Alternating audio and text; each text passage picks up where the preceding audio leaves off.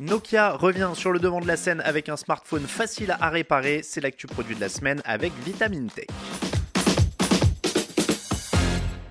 C'est le moment d'ouvrir vos tiroirs et plus précisément celui où vous accumulez vos anciens smartphones. Il y a les ancêtres avec ou sans clapet aux batteries gonflées, il y a aussi les smartphones plus récents au coin enfoncé à l'écran parfois fêlé et dont l'autonomie ne dépasse plus que quelques heures.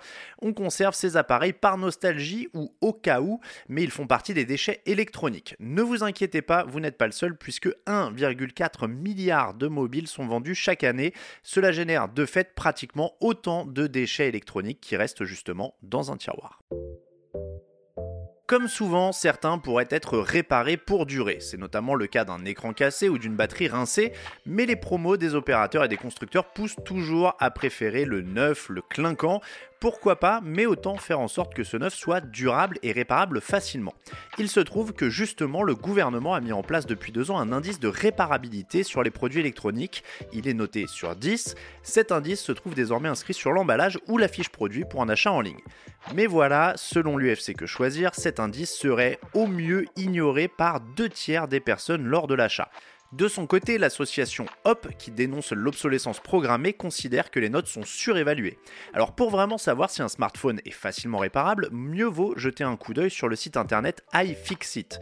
Pratiquement tous les smartphones passent sous les tournevis de ces techniciens qui mettent vraiment les mains dans le cambouis.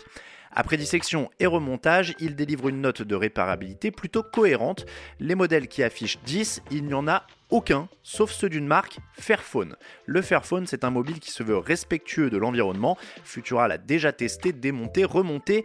Niveau design, on ne peut pas dire qu'il soit séduisant. Constitué d'un maximum de matériaux recyclables, il est, on va dire, fonctionnel.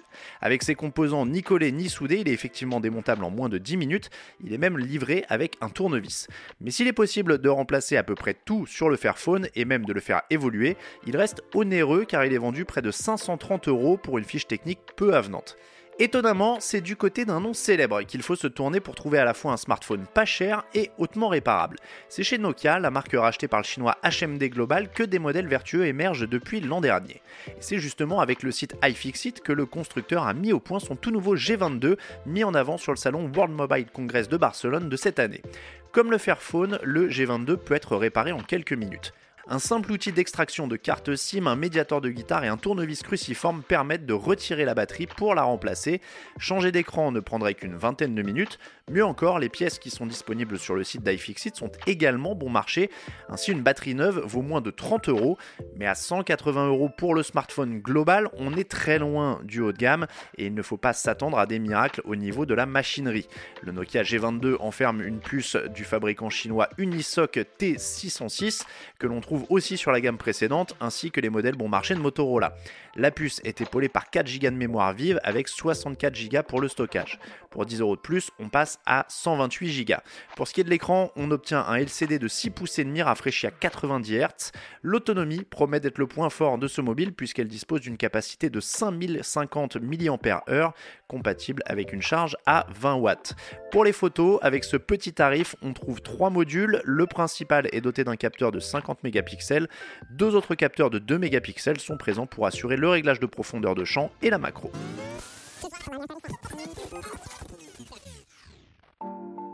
Rien de fou donc, mais c'est déjà bien pour ce tarif. Si on constate que globalement la configuration est peu musclée, c'est raté pour ce qui est de la durabilité. Pas question de le garder dans la poche pendant au moins 5 ans. Ça coince au niveau de la partie logicielle. Le mobile est livré avec Android 12, c'est-à-dire la génération précédente de l'OS. Mais surtout, le G22 ne pourra bénéficier que de deux grosses mises à jour sur 2 ans. Le glas sonnera donc après la troisième année lorsque les correctifs de sécurité cesseront d'être distribués.